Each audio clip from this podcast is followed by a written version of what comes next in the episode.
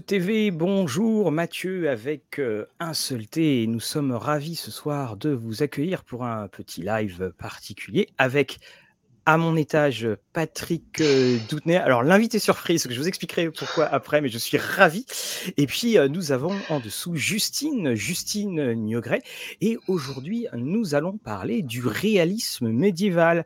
Est-ce que c'était normal en jeu de rôle si, par exemple, je, j'ai euh, une masse d'armes dans une main et une épée bâtard dans l'autre, je peux attaquer, je peux durer longtemps. Bref, on est là avec Patrick et Justine qui vont se présenter. On est là pour parler de de, ce qui fait notre imaginaire, mais aussi bah, surtout de la réalité et comment parfois on peut euh, mêler les deux. Alors, à tous seigneurs, euh, seigneurs, euh, tout honneur, ça va être Justine. Je vais te demander de te présenter, euh, s'il te plaît. Eh bien, bonjour, je m'appelle Justine. Voilà. Voilà. Euh, non, mais voilà, j'ai écrit euh, ben, des romans euh, qui se veulent. alors, le, le, le réalisme, c'est un peu compliqué, mais en tout cas, d'évocation historique et ou médiévale. Voilà, je suis traduit du JDR. Je donne aussi des conseils de réalisme en, en écriture historique, on va dire. Je fais, enfin, j'ai fait pas mal de euh, de tentatives de recréation de techniques anciennes, de cuisine ancienne, de choses comme ça. Et puis euh, et puis bah c'est déjà ça. Voilà. Et c'est déjà très très bien. Alors, quand tu, quand tu parlais de, de traduction de jeu, par exemple, tu fais partie des- de l'équipe de traduction de, euh, de Midnight. On Ouais. t'a aussi vu sur euh, l'anneau unique. Euh, Mmh. on t'a aussi vu sur l'appel de Cthulhu. Donc, euh, donc euh, voilà, il y a quand même beaucoup, beaucoup de choses. Alors, on, on va passer maintenant à Patrick. Alors, j'explique pourquoi. Patrick, euh, il écrit, il écrit le cycle de Sif. J'avais adoré ce, premier volume. Et quand je parle avec Justine pour faire cette émission, elle me dit oui oui euh, bah, euh, j'ai un ami qui sera très très content de le faire PK et tout puis moi je connais Justine donc je sais que si elle conseille quelqu'un je dis bah, excellent et j'apparais donc j'arrive sur StreamYard et je vois que c'est Patrick voilà donc bah, un grand grand bonjour Patrick Bah, salut, bonsoir tout le monde. c'est du Et coup, moi, c'est un peu plus simple que- Je suis euh, l'ami de Justine. voilà. voilà Justine Niogret et un copain Ça me va très Voilà. très bien. Je Je, peux Justine presque me contenter. Voilà, donc euh, alors ben, moi quand même je vais rajouter des choses parce que derrière toi il y a une carte et donc c'est euh, la carte de l'univers que tu as créé. Euh, ce sont euh, des romans que l'on trouve chez Folio et également des volants ou Diable Vauvert hein, qu'on a présenté sur euh, sur Rollist TV. Et donc Patrick, non seulement tu es écrivain mais tu es aussi rôliste parce que tous les écrivains ont un côté rôliste à un moment ou un autre et puis surtout tu es également féru de toute euh, cette euh, connaissance médiévale et féru également de, cette véracité. J'en profite pour dire bonjour à nos amis euh, du chat. Salut Olivier, salut Patrick, Dominique, voilà, qui dit un grand bonjour à Justine. Son roman Gueule de truie est un de mes livres de chevet. On a Itodama, et puis on a Usual Suspect. Euh, salut, euh, euh, salut à toi, et bien entendu, bonjour à tous ceux qui nous écoutent en replay et qui nous écoutent en podcast. Alors, on va commencer à parler de, cette histoire du, réalisme médiéval et on va essayer de prendre sur des thèmes que tout le monde peut connaître, qui peuvent être, qui pourront être bien, qui, pou- qui vont pouvoir être, on va dire, reconnaissables facilement. Quelle est pour vous la, première chose qui vous a, quand vous avez fait vos recherches, que ce soit pour vos romans ou pour vos passions, euh, la première chose qui vraiment vous a sauté aux yeux dans ce qu'elle est euh, totalement fausse, mais pourtant complètement acceptée euh, par tout le monde? Je vous laisse quelques petites secondes dessus. Justine, tu veux te lancer?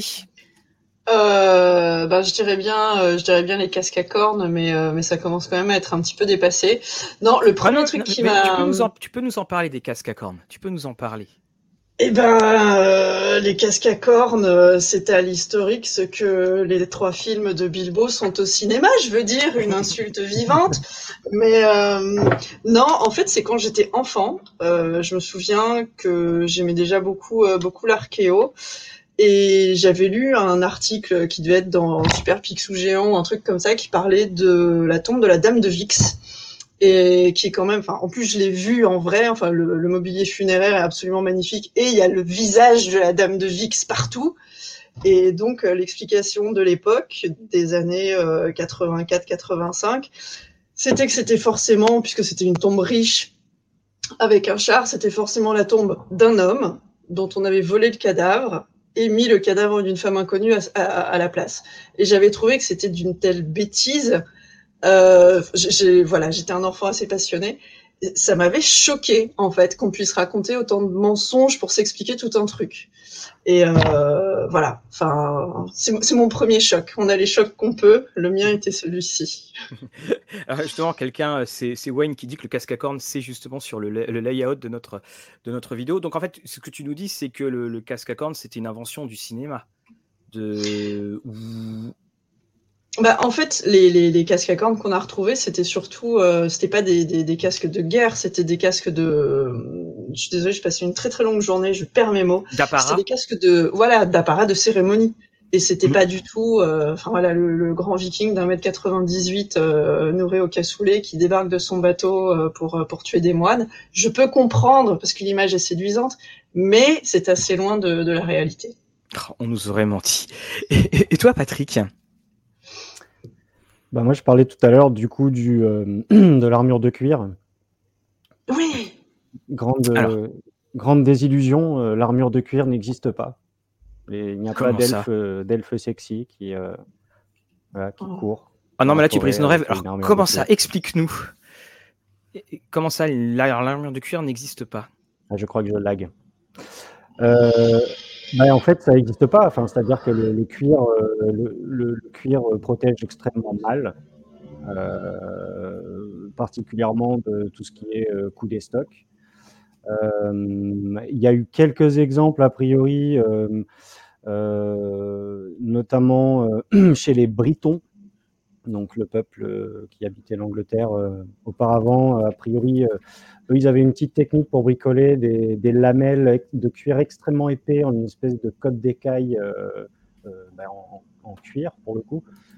Mais, euh, mais en fait, l'armure de cuir telle qu'il apparaît dans Donjons et Dragons, d'après ce que j'ai compris, en gros, le, le, le, terme vient d'un mot qui est utilisé euh, pas mal par les, les, les, enfin, les historiens et les, euh, les, personnes qui font de la reconstitution médiévale, qu'on trouve dans les textes, qui s'appelle le, cuir bouilli. Mais en fait, on ne sait mhm. pas, euh, on sait pas exactement ce que c'était. Quoi. Il y a eu pas mal de techniques pour essayer de, enfin, d'expérimentation, quoi, pour essayer de récupérer bah, cette matière. Il y a apparemment eu quelques trucs qui ont eu un vaguement de, de, de succès des, euh, des, techniques de cuisson, euh, en fait, qui finissent par donner au cuir une sorte de qualité de, de ben, presque de, de, coque, quoi, de quelque chose qui ressemble euh, à une sorte de, ouais, de coque en, une sorte de plastique, quoi, quasiment. Alors c'est vraiment c'est excellent ce que tu dis parce que effectivement l'armure de cuir alors même si le cuir bouilli l'expression cuir bouilli que tu utilises une expression qu'on retrouve quand même dans, euh, dans, le jeu de rôle mais voilà l'armure de, de, cuir est euh, cette euh, Enfin, c'est quelque chose qu'on a retrouvé partout dans, dans tous les jeux de, de Medfan. Et donc, d'ailleurs, on a également la oui, aussi, oui. Alors, au mieux, les tenues en tissu gamboisonné, genre Jacques pour Jacques Pourpoint ou Gambisson. Alors, moi, ce que j'adore, c'est que c'est c'est un autre monde au niveau du vocabulaire. C'est-à-dire que je pense que côté Scrabble, vous devez quand même euh, calmer pas mal de monde en compte triple quand, quand, vous sortez, euh, euh, quand vous sortez le vôtre. Alors, dans, dans les. alors, ça, c'était vraiment dedans dans les Et par exemple, lorsque quelles ont été les choses qui vous... Alors, on a parlé de la première fois, mais quand donc, vous écrivez tous les deux pour, pour justement ce certain réalisme, euh, qu'est-ce que qu'est-ce qui a fait aussi dans vos recherches qu'il y a eu un, élément, enfin quel élément, pardon, vous a vraiment surpris? Alors Justine vous a parlé tout à l'heure de verre, mais ça on en parlera après. Mais euh, comment, euh, par exemple Patrick, toi, qu'est-ce que tu as pu découvrir à un moment au, détour de tes écritures?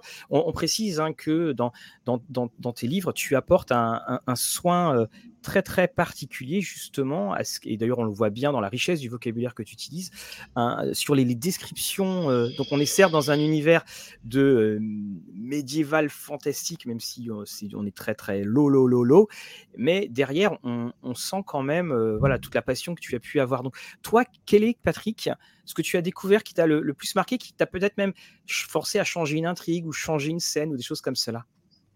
Alors, un truc qui m'a pas euh, forcé à changer quoi que ce soit, mais qui m'a, qui a un peu retourné ma façon de voir, euh, de voir les choses, euh, c'est tout l'avènement en fait de l'âge de fer et à quoi c'est dû. Tu sais, il y a cette espèce de trope pas mal dans les jeux vidéo aussi où tu vas commencer avec une, une, une arme en cuivre, puis tu vas toper une arme en bronze, puis tu vas toper une arme en fer, et en fait, tu es dans une sorte de progression. et en fait, ben, d'après pas mal de gens relativement sérieux, une arme en bronze, une arme en, vrai bronze, bien, bien, bien forgée, la plupart du temps, euh, à, on va dire, à niveau artisanal égal, euh, ben, euh, est, une bien meilleure arme en fait qu'une arme de fer. et du coup, en fait, l'avènement de l'âge de fer, il est arrivé pas du tout parce que c'était vachement mieux que le bronze, mais parce qu'en fait, il y a eu une, énorme dépression économique autour de la Méditerranée euh, à, la, fin de ce qu'on qu'on va appeler l'âge de bronze. Et en fait, on ne pouvait plus aller chercher euh, l'étain, euh, notamment, qui, avait besoin de, conglomérats marchands pour circuler, etc. Et en fait, qui circulait plus. Et du coup, les gens localement, ils sont mis à essayer de, chercher des, solutions. Il me semble que c'est du côté euh, je crois que c'est peut-être la Turquie actuelle, ou, enfin en tout cas c'est dans ces environs-là, euh, où euh, on utilisait quand même déjà un peu le truc, et en fait ça s'est, globalisé, et on s'est rendu compte qu'en fait il y avait du fer partout, que c'était super simple à faire, enfin c'était relativement simple à faire, en tout cas, c'était plus économique à fabriquer que du bronze. Et du coup, bah, toute l'économie s'est réorientée autour du fer. Quoi. Et ça, par exemple, bah, ça m'a complètement mis sur le cul. Et euh, je vais pas dire que ça m'a obligé à repenser des éléments d'intrigue, mais euh, ça m'a obligé un peu à, repenser euh, ben le, rapport au, métal et peut-être même en fait le, rapport de quel rapport peut jouer euh, l'économie dans le comment dire ben dans au niveau de la confection on va dire d'une intrigue et euh, quelles sont les répercussions concrètes que ça a sur les outils et euh, les, méthodes euh, et les matériaux que les gens vont employer. Ah oui, ça, eh, ça excellente, excellente anecdote, effectivement. effectivement, oui, comme quoi le, comme quoi la valeur des médailles n'est pas forcément voilà ce qui fait les, choses les plus solides. Et, toi, Justine, a eu un, j'ai vu un commentaire qui passait. Est-ce que le home ça existait par rapport à le chien du home? Euh, alors moi j'ai tendance à, je suis une maman tortue avec euh, avec mes romans. Une fois qu'ils sont finis j'ai tendance à les abandonner un peu derrière moi. Si je me souviens bien euh, de l'époque que j'avais choisi et je ne m'en souviens pas bien euh, le home en tant que en tant que tel peut-être pas mais oui il y avait déjà des casques enfin de toute façon il y a quasiment toujours eu des casques dans dans, dans l'histoire humaine.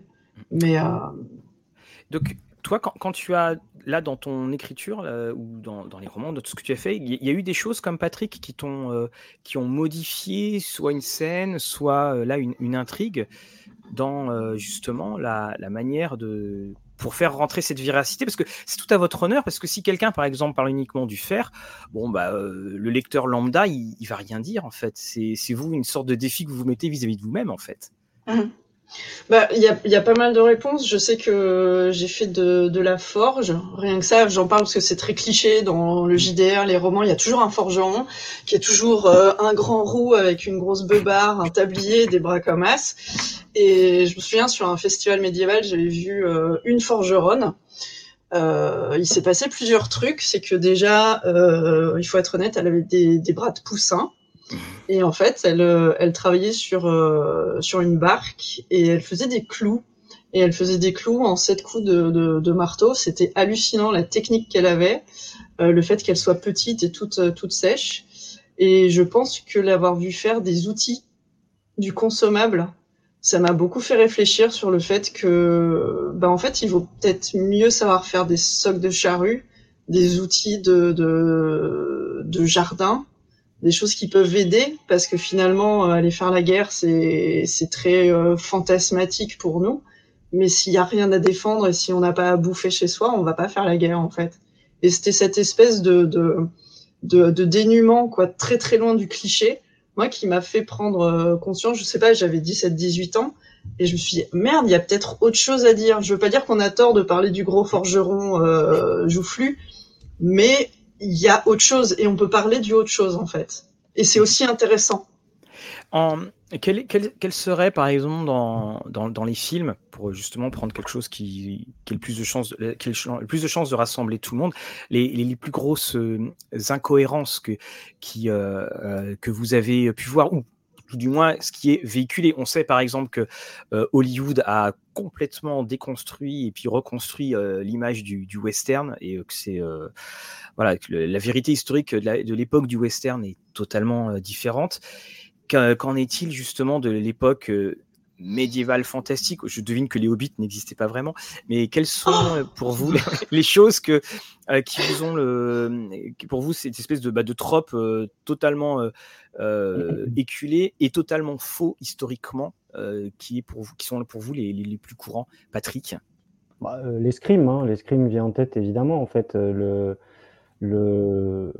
quand, le cinéma est apparu, en fait, les, les seules personnes euh, qui, bah, qui, étaient référentes en la, matière, dès qu'on voulait mettre en scène un, conflit à l'épée, bah, il y avait encore en fait des épéistes, mais c'était des, gens qui, euh, bah, faisaient de la, rapière, qui faisaient de, qui faisaient euh, du, du sabre, qui faisaient, enfin voilà, qui avaient en fait des techniques d'escrime.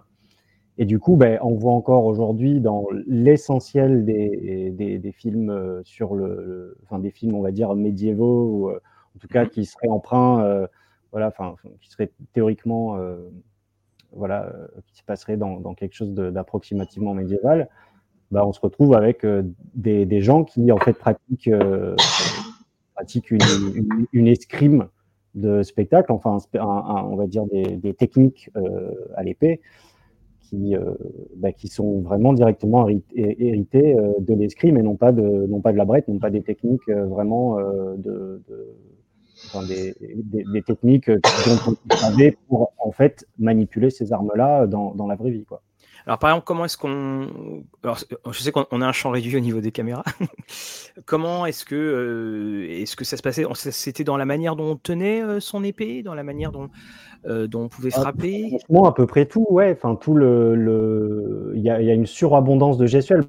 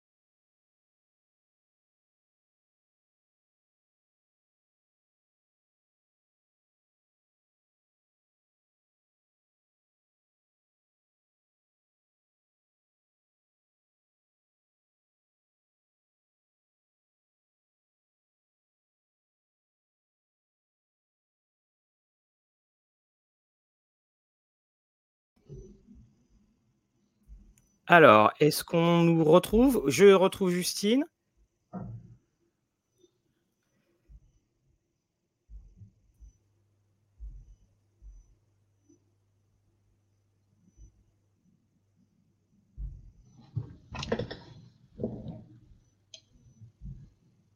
Désolé, c'est le réseau Limousin.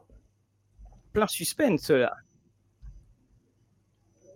Est-ce que vous euh, m'entendez? Je vois Patrick qui revient. Patrick, tu m'entends? Oui. Ok, Justine, tu m'entends? On est revenu. Voilà. Oui. Ok, bon, ben, on, est revenu. Donc, c'était la pause. Donc, tu étais en train de parler de la gestuelle quand ça a sauvagement. Oui, entre autres choses. Enfin, après, c'est, enfin voilà, ce que je disais, c'est qu'en gros, on est, on est aussi là pour, euh, ben, pour donner du spectacle. Donc, il y a forcément un côté un peu théâtral. On n'est pas là non plus pour voir, euh, on va dire, des, euh, des techniques de, oui, enfin, des techniques historiquement exactes, parce que la, enfin voilà, en vérité, un, vrai combat à l'épée, c'était sans doute relativement, relativement, enfin, chiant à regarder, quoi. Alors justement, c'est la, question que je voulais vous, poser, c'est euh, justement, est-ce qu'un un combat, est-ce qu'un combat durait rapidement? Parce que nous, est-ce que, alors, on va pas dire qu'on fait l'extension du combat de catch où il se relève à la fin et tout ça, mais est-ce qu'on a des, des sur les recherches euh, historiques au niveau de la durée des, combats? Là, je, prends là un combat en armure. Est-ce que justement les combats en armure pouvaient durer aussi longtemps? Est-ce que des combats comme ceux décrits par John Boorman dans Excalibur sont des combats qui seront réalistes? Ou est-ce que le, combat en armure était une toute autre, était une toute autre dimension? Je parle de la bonne vieille armure lourde, hein, celle que tout le monde veut prendre parce que au niveau des points, elle, est bien. Justine, tu, as, tu pourrais nous, euh, bah, j'ai pas, euh, j'ai pas les chiffres exacts, mais euh, puis, ça dépend vraiment beaucoup des époques parce que de toute façon, tout ce qui est tout ce qui est combat, euh, il y, a, y, a, une certaine ritualisation pas dans le sens religieux du terme, mais euh, les gens viennent des mêmes écoles, ils ont lu les mêmes traités. Enfin, on se bat toujours contre quelqu'un, donc on apprend à attaquer et à se défendre, voilà, selon selon sa culture, selon l'époque, selon euh, ben aussi les, les, les outils qu'on a euh, qu'on a enfin auxquels on a accès. Mais a priori, enfin ça ça dure pas des plombes et des plombes. Et puis pour ça ça rejoint aussi la question que tu viens de, de, de poser tout à l'heure euh, ce qui a totalement, enfin, ce qui est quasiment jamais montré aussi à l'écran, c'est la peur. C'est-à-dire que euh, moi, je me souviens, j'avais euh, j'avais discuté avec un prof de de, de fleuret, de reconstitution de de, de fleuret, et euh, il disait en fait le but c'était pas de tuer quelqu'un, c'est juste que n'importe qui, quand il a 20 cm d'acier dans, dans, dans l'épaule, il dit non, bah c'est bon, c'est bon, là je vais rentrer chez moi en fait. Il n'y a pas de, enfin voilà, si si les, si les berserks étaient, étaient connus pour continuer malgré, c'est bien que la plupart des gens continuaient pas une fois que c'était arrivé. Oui, donc en fait, c'était voilà, on, on, se retirait du combat et c'était euh, c'était accepté en face qu'on voilà, on a gagné, on n'est pas obligé de le tuer. Ah, ça, ça dépend. ça dépend. Ça dépend. Ça dépend. C'était très méchant. oui. Et au, niveau justement donc de tout ce qui est euh, évolution et armures, évolution des armures. Alors on, dit toujours que les, les, armures coûtaient très cher, qu'elles n'étaient pas accessibles, euh, qu'elles n'étaient pas accessibles à tous. Et au, niveau du combat, bon alors je pense que euh, la, noblesse française s'en est un petit peu rappelée à la guerre de Cent Ans. Est-ce que c'était très courant d'avoir justement des, ces chevaliers en armure au milieu du, au milieu du champ de bataille, ou est-ce que quelque part ils n'étaient pas non plus des cibles vivantes? Hein, parce que comme ils étaient les plus riches, donc c'était euh, ceux qui avaient de la valeur, donc soit on venait les prendre pour les capturer, ou soit on les, on les tuait pour démoraliser. Est-ce qu'il y avait, avait souvent ça, ces, chevaliers, là comme par exemple, si je prends le, le fond, l'image de fond, est-ce qu'on pouvait avoir ces, défilés d'armure Patrick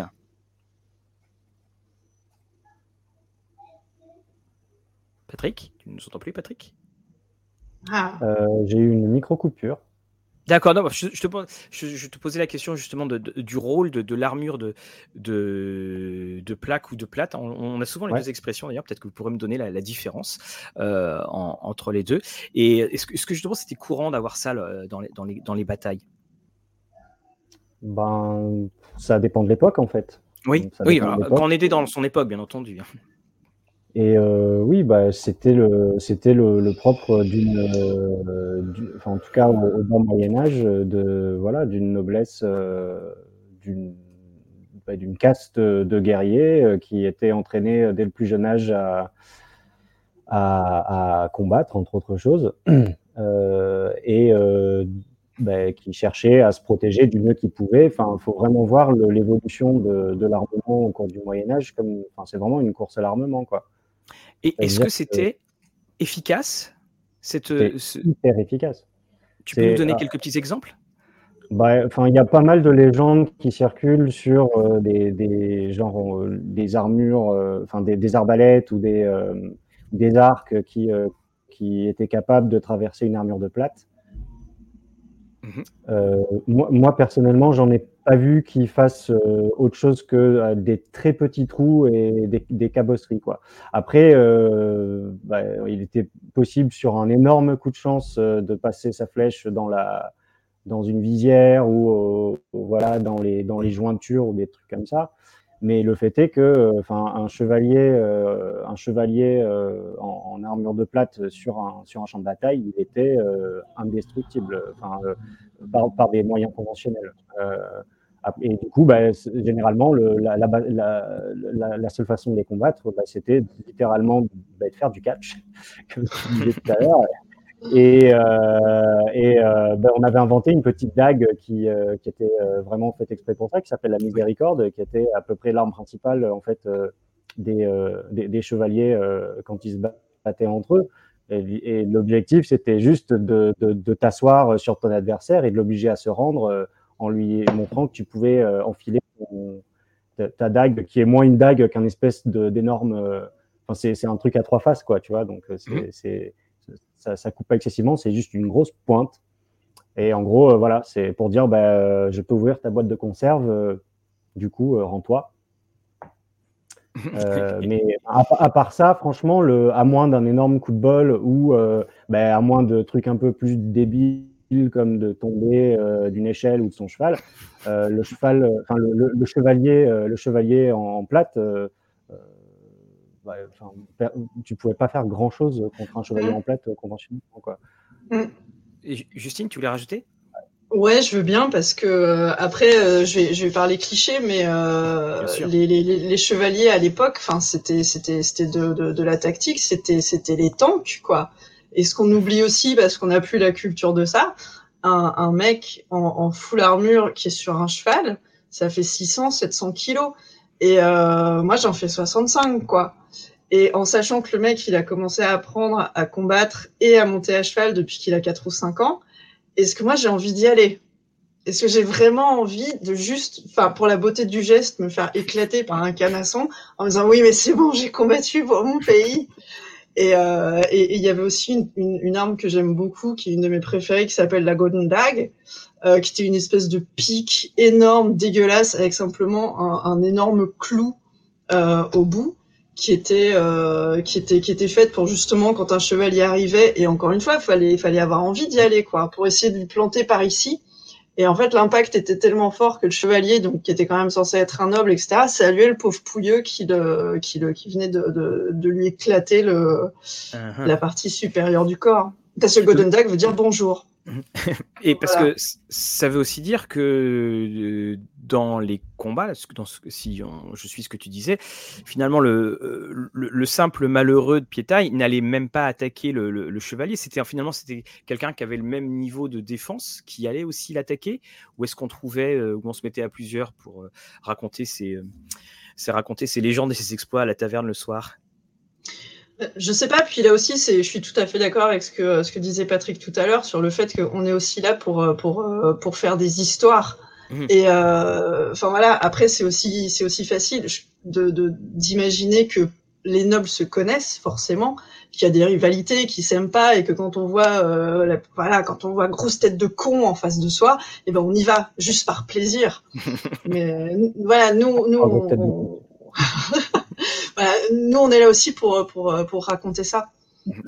Et alors, justement, on, on, va parler des, on a parlé des armures et on, va parler des, des armes. Et là, Justine, tu nous as mis à la bouche avec l'eau à la bouche avec une arme qui m'a l'air extraordinaire. D'ailleurs, ah oui, c'est toujours assez terrible, c'est que quand on voit les images de ces armes médiévales, mais il y a de quoi perdre toute foi en l'humanité, parce que mais voilà, là, les, les, bonnes vieilles inventions.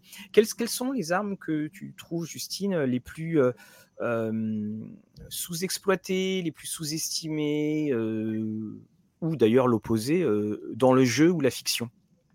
Le cheval. Le cheval? Oui, oui. 600 kilos qui bougent, qui sont intelligents et euh, avec qui tu peux travailler, le cheval. D'accord. Alors pour ça, il faut en avoir un.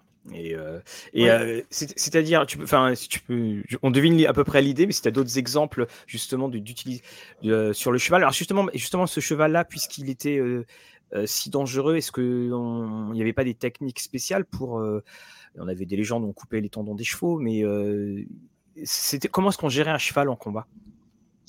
Je pense que quand on, quand on, était à pied, on le gérait pas en fait. Mmh parce que parce que en plus, si lui, si lui-même euh, enfin, évidemment, un, un, bourrin euh, classique, c'est, enfin voilà, il a peur. C'est quand même, c'est quand même des herbivores qui, leur façon de se défendre, c'est surtout de, de, de s'enfuir. Mais un cheval qui est, qui est méchant, qui est vicieux et à qui on apprend à attaquer ou à se défendre euh, depuis depuis qu'il est jeune, moi, j'irais pas. Hmm. J'irais vraiment pas. Ah mais quel piètre soldat tu ferais Et toi Patrick, non, je te demande pas si je te demande pas si tu irais, mais si tu avais, l'impression qu'il y avait des petites choses à rajouter dessus. Ben, moi je dis pas je dis pas que j'irais, mais euh, j'allais euh, moi mon, mon, on va dire mon objet, euh, enfin mon, mon attribut le, le, plus le plus sous-évalué, ce serait la lance en fait, mmh puisqu'on parle de comment on fait face à des gros canassons et comment est-ce qu'on comment est-ce qu'on essaye de, survivre. Et en fait, surtout, quelle est l'arme littéralement la plus répandue Et euh, pour avoir vu euh, pas mal de, de, comment dire, de combats en reconstitution, euh, quand tu comprends à quel point la longe c'est important, tu te rends compte à quel point en fait la lance c'était une arme, surtout en formation, qui était, bah, qui a été la colonne vertébrale et, pas pour rien de la de la guerre et pas, qu'en Europe d'ailleurs euh, ben, en gros jusqu'à l'invention euh, de la, de, la, de, la, de la guerre moderne euh, et, encore quoi. Enfin, il y avait encore des, des carrés piqués il n'y a pas si longtemps que ça. Ouais, ouais, la photo du, je sais plus si c'est un Allemand ou un, ou un, Polonais avec son masque à gaz, cheval masque à gaz, et il a une, une, une lance, quoi. Elle est magnifique cette photo. Elle est magnifique. Mm. Et et euh, pardon, tu voulais dire, Justine, tu voulais rajouter? Non, je voulais dire pour, pour vraiment répondre à ta question et pas noyer le poisson avec la réponse du cheval, euh, moi ça serait la hache parce que ça, ça rejoint aussi. Euh, je pense qu'on a tous des sensibilités différentes. Par exemple, moi j'ai un pilum qui est qui est génial. Enfin, euh, j'adore j'adore mon pilum. Euh, un, un pilum, peux-tu expliquer? Peux-tu expliquer? C'est la c'est une lance romaine. En fait, il y avait plusieurs selon selon l'époque romaine, il y avait plusieurs tailles. Le mien, il doit faire 1m95 à peu près. Et, euh, et je le trouve, enfin, c'est une belle arme, il est beau, tu vois que c'est pratique, tu vois que, enfin, c'est, c'est, c'est utilitaire parce qu'il y a des armes ou des, ou des armures qui sont tellement euh, techniques que tu, tu peux t'en servir que dans des cas très très particuliers. Mais enfin voilà, tu vois que ça sert à tout. Euh, mais, mais pour moi vraiment, et j'en ai, j'en ai parlé dans Chien du Home, euh, une des meilleures armes pour euh, mon profil aussi, c'est, euh, c'est la hache et j'ai d'ailleurs vu un reconstituteur scandinave qui fait de, de, la hache et en fait il les prend comme des coups de poing américains. Il y a juste la lame ici. Et là tu dis ah très bien, je oui. Et, alors en, en, quoi tu euh, souvenir de personnes qui jouaient avec la hache lormirienne, la Stormbringer. Euh, pour, euh, pourquoi tu dis justement que cette, cette, cette, arme est une arme très puissante euh, Pourquoi elle est dans ta sélection? Euh, parce que si tu te places dans un contexte de d'évocation médiévale, surtout dans un mhm. roman, les gens marchent beaucoup, donc ben tu peux tu peux t'en servir comme outil. c'est solide, tu peux la réparer relativement facilement, plus qu'une qu'une épée complexe ou, ou, je sais pas quoi. parce que c'est une épée d'ailleurs. Ouais, parce que tu as beaucoup de d'attaques qui sont possibles. Tu peux frapper, tu peux t'en servir comme crochet, tu peux les mettre euh, entre les jambes, etc. Et c'est, euh, enfin, je sais pas. Pour moi, c'est c'est vraiment un truc euh, terrien. Voilà, puis ça appartient pas non plus. Euh, je, je, je, sais que je sais que Patrick va sourire. C'est pas une arme de classe supérieure. C'est vraiment une arme de de, de prolo, quoi. L'arme de prolo. ouais dans le bon sens du terme quoi c'est-à-dire il n'y a pas de c'était pas c'était pas un outil ou une arme qui était qui était gardée par une espèce de caste tout le monde tout le monde avait accès à une à une hache non c'est qu'en Angleterre les nobles étaient exécutés à l'épée euh, et non pas à la hache par exemple mm. et alors justement euh, j'ai un, une question qui a été posée. En plus, c'était quand on parlait de, l'arme prolétaire. Alors, je ne sais plus qui a posé la question. Les armes des paysans, les armes, les outils, que, voilà, les outils que pouvaient avoir les paysans étaient-ils utilisés? Étaient-ils vraiment, pouvaient-ils vraiment faire des, faire des dégâts ou est-ce que finalement, bah, tout on revient encore une fois aux combattants? Alors moi j'ai une micro coupure là, du coup j'ai pas entendu la question, je suis navré. Donc je disais que les, les armes des, des paysans que, l'on voyait. J'ai perdu. Voilà, les outils des paysans qui serviront d'armes lors des batailles. Est-ce que c'était efficace? Voilà la question que, j'ai retrouvée. Salut, Waltin Black. Tu veux répondre, Justine? Je veux bien. Alors, c'est pas du tout mon domaine, donc c'est à prendre avec, euh, avec des pincettes, mais de ce que j'ai cru euh, comprendre, ça a beaucoup été travaillé sur, euh, sur les armes japonaises, qui sont, il y en a plusieurs qui seraient, encore une fois, c'est moi que je me conditionnel, hein, c'est pas l'info, mm. Euh, qui auraient été des, des, des, des évolutions euh, des, des, outils paysans. Et puis sinon, pour répondre clairement à la question, euh, enfin un coup de, de, de, bêche sur la tête, ça fait ça fait mal qui conçoit quoi. Et non pas qui farce, qui conçoit. D'accord, ok. D'accord. Bon. Oh. Alors, et là, tu vas avoir plein de gens qui vont regarder. Alors, combien fait les dégâts de la bêche? Parce que c'est ça, voilà, voilà, c'est ça qui. Des si voilà, voilà. C'est, euh, c'est ça aussi quand, quand, on remet ça sur, dans le contexte ludique et, du jeu de rôle. Euh, voilà, on, on, a en gros le, fameux D4, D6, D8, D10 pour, euh, pour les armes, si on veut, dans le système du D20. La, dague va faire son éternel euh, D4, l'épée fera son. Euh, l'arc fera son D6. Est-ce qu'il y a des armes dans, dans, le jeu de rôle? Parce que Patrick, tout comme Justine, vous êtes rôliste. Est-ce qu'il y a des armes où vous trouvez tout le temps que c'est sous-estimé ou surestimé? Ouais. L'épée à deux mains, par exemple, je trouve ça grave surestimé. Quoi. Pourquoi cela? Ben, euh, parce que dans la, je pense, c'est sans doute lié au, à, l'espèce de, comment dire. Euh, ben, enfin, on se dit plus c'est gros, plus ça fait mal en fait. Tu vois voilà, c'est ça. C'est un peu ce, c'est un peu ce, ce raccourci-là. Euh, alors que bah, pas forcément quand tu vois, enfin, puis il y a aussi toute la gestion du cinéma dont je parlais tout à l'heure, qui fait qu'on imagine une épée à deux mains être maniée euh, par euh, des espèces d'énormes coups, euh, tu vois, hyper sauvages pendant trois heures par un barbare surmusclé, et donc ça va faire forcément ça va faire super mal. Mais en fait, la plupart du, enfin, la, la, si, on regarde un peu les, gens qui font de la reconstitution historique, la, la, plupart des coups, en fait, ils sont, c'est des, des, petits coups qui sont généralement d'ailleurs portés avec la pointe.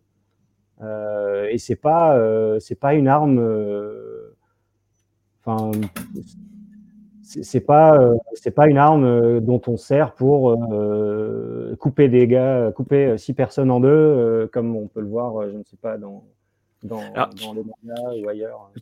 Tu es en train de nous dire que les scènes de combat avec de Conan sont pas réalistes avec l'espèce de, marteau gigantesque et l'épée à deux mains? Mmh. Malheureusement, non. Mais surtout quand tu es contre un combattant, enfin un autre combattant professionnel et pas euh, contre un paysan qui généralement va avoir une armure, même une armure de merde. En fait, euh, ça protège très bien. Enfin, par exemple, l'armure qui a le. Je vais, je, vais, je vais répondre du coup deux fois à ta, question, mais euh, là, tu sais, la, première armure, celle qui est toute nulle, là, l'armure. Ah souvent, la première de base, c'est quasiment le cuir oui. Pendant tu disais, ça, euh, c'est le, le gambison. C'est le, c'est l'armure de lin qui est euh, genre c'est, ta première armure normalement. Elle est toute pourrie, elle protège de 1.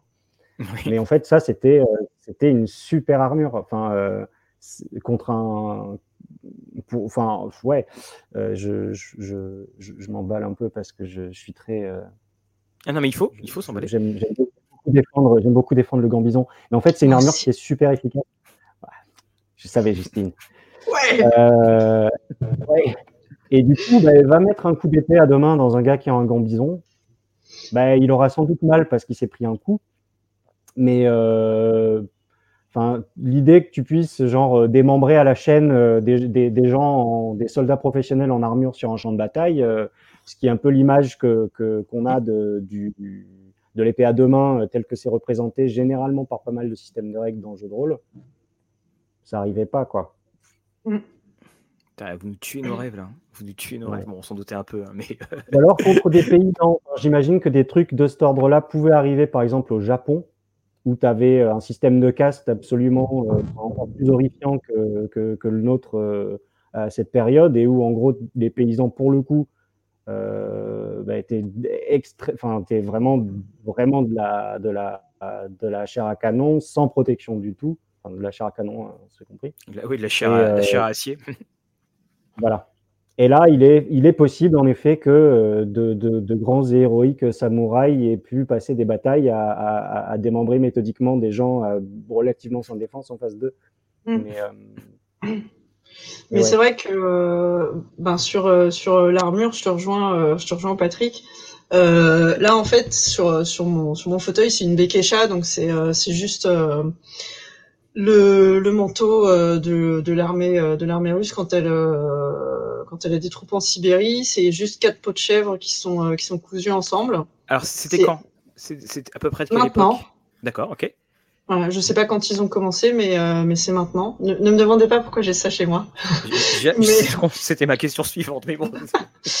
et, et, en fait, rien que de, de, de la fourrure, de, de, de la vraie fourrure avec encore la peau dessus, c'est absolument increvable. Alors évidemment, ça tiendrait pas euh, dans un combat, etc. Mais on se rend pas compte. C'est-à-dire que visuellement, on est tellement habitué à des trucs en métal, à des trucs euh, classe entre guillemets, qu'on se qu'on se rend plus compte que ouais, un gant bison, enfin, je veux dire, ça d'épaisseur de laine, c'est juste énorme. De la laine tassée au bâton dans chaque dans chaque strie du truc, c'est euh, tu peux, tu peux partir tranquille, quoi. Alors justement, il y a une question que je, que je me posais, c'est parce qu'on parlait de la laine, et bon, comme, comme il fait froid en ce moment, ce que je l'ai rajouté, en plus ça tient chaud.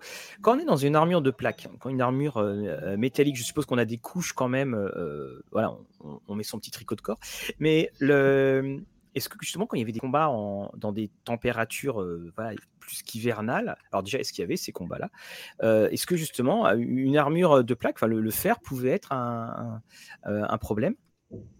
Ou c'est là encore une fois, juste comme c'est juste dans le cinéma, ou pour avoir un malus de moins 2 ben, Bonne euh, bonne question. Euh, alors moi j'ai pas vérifié l'info, mais quand euh, quand je faisais de, de, de la reconstite, il y avait alors je sais pas si c'est une légende urbaine ou pas qui passait, mais qu'en fait on a commencé les espèces de tabards là qu'on mettait sur sur les armures, ça serait venu au moment où on a commencé à faire les croisades, parce que justement le soleil qui tapait directement sur le métal de l'armure faisait trop chauffer, on a commencé à mettre des tissus sur l'armure. Mais encore une fois, je sais pas si c'est si c'est histo ou pas. Ah oui, sur l'armure, d'accord. Mm. Ouais, pareil, moi j'aurais pas parlé du froid pour le coup et plus du chaud. Mmh euh, mais euh, oui, enfin c'est euh, enfin n'importe quel gars qui fait de la, de la reconstitution va te le dire. Hein, c'est aller aller te, te, battre en armure de plate sous un sous un vrai soleil, bah tu tu fais pas le mal, hein, tu t'épuises hyper vite, genre mmh. vraiment hyper vite. Et euh, c'est pas pour rien que les gens, euh, que, que, les, que les, les croisés européens sont allés affronter euh, au Moyen-Orient, bah, ils portaient pas des, ils portaient pas des énormes, des énormes codes de mailles, des énormes codes de plate.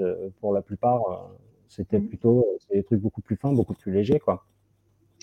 Et d'ailleurs, euh, si tu regardes le, le, le matos, euh, le matos régulier de, de, du légionnaire romain, c'est super intéressant parce qu'il y a justement un gros travail là-dessus. Et euh, j'ai j'ai des caligae.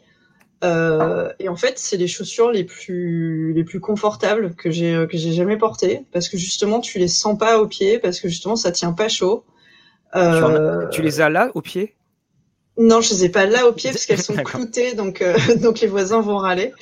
Mais euh, ouais, enfin, tout, tout cette espèce, euh, fait, les espèces de petits euh, de petits pagnes à franges, etc. En fait, quand on regarde ça et qu'on, c'est c'est pour ça que pour moi, pour pour justement toucher au réalisme ou, à une certaine évocation du, du, du Moyen Âge ou des époques qu'on travaille, le fait d'essayer de fabriquer, d'essayer de porter, d'essayer de d'avoir un, un, une sensation sur le truc, ça aide beaucoup parce que voilà, on se dit juste, ouais, ils aimaient bien les pagnes, les, Romains. Mais en fait, non, quand t'es habillé comme ça et qu'il fait chaud, tu te dis, ah, c'est pensé, c'est réfléchi. Et maintenant, je vais pouvoir expliquer en quoi c'est bien. Oui, c'est ça qui est, très intéressant parce qu'on a, euh, encore une fois, là on a, on a plein plein de, je, ne lis pas hein, tous les commentaires sur, euh, dans le chat, mais ça discute et c'est euh, voilà, c'est très très intéressant au niveau de l'échange. On a d'ailleurs euh, qui dit on se battait pas en hiver, c'est pour ça justement que je disais si ça avait lieu, parce qu'il y avait des périodes où justement on ne se battait pas, c'était c'était très réglementé, hein, il y avait des périodes administratives. Et c'est à chaque fois faire ce il y a la, pratique, la théorie, et puis il y a, euh, et puis il y a effectivement euh, euh, ce, qui est entre les deux, c'est-à-dire ce qui serait, on, on dirait qu'il y aurait l'esthétique. Voilà, ce serait le nom à, trouver. C'est sur sur l'esthétique. Je, je, reviens sur Excalibur de John Borman, qui est quand même un des films où je sais pas ce qu'ils font pour les armures, mais qu'est-ce qui brille C'est euh, il y a un truc qui est euh, qui est euh, qui est absolument énorme. Et justement, quelqu'un parlait donc de, des épées et il disait est-ce que c'était vrai qu'une épée faisait 2 kilos ou plus? Moi, je voulais poser aussi la même la question sur les épées. Quand on a ces légendes de ces armes extraordinaires? Je pense à, à Excalibur qui en, qui en termes de jeu coupe pas mal de bras quand on fait un 20.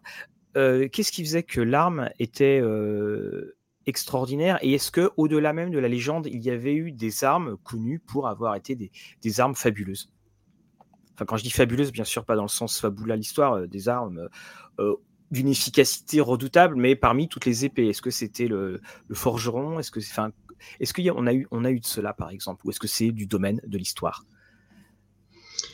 Moi, les infos que, qui, me, qui, me, reviennent à l'esprit là, c'est surtout que bah, c'était vachement lié euh, à l'entropie en fait, c'est-à-dire que tel tel lingot était peut-être meilleur que l'autre, et puis ça tombait peut-être sur un forgeron qui était un peu meilleur que que, que l'autre, ou même que voilà un jour où il était malade, ou un jour où il était euh, super. Enfin tous les artisans ont, des jours où ils sont euh, absolument top, et et puis ben ça dépendait aussi de ce qui se passait.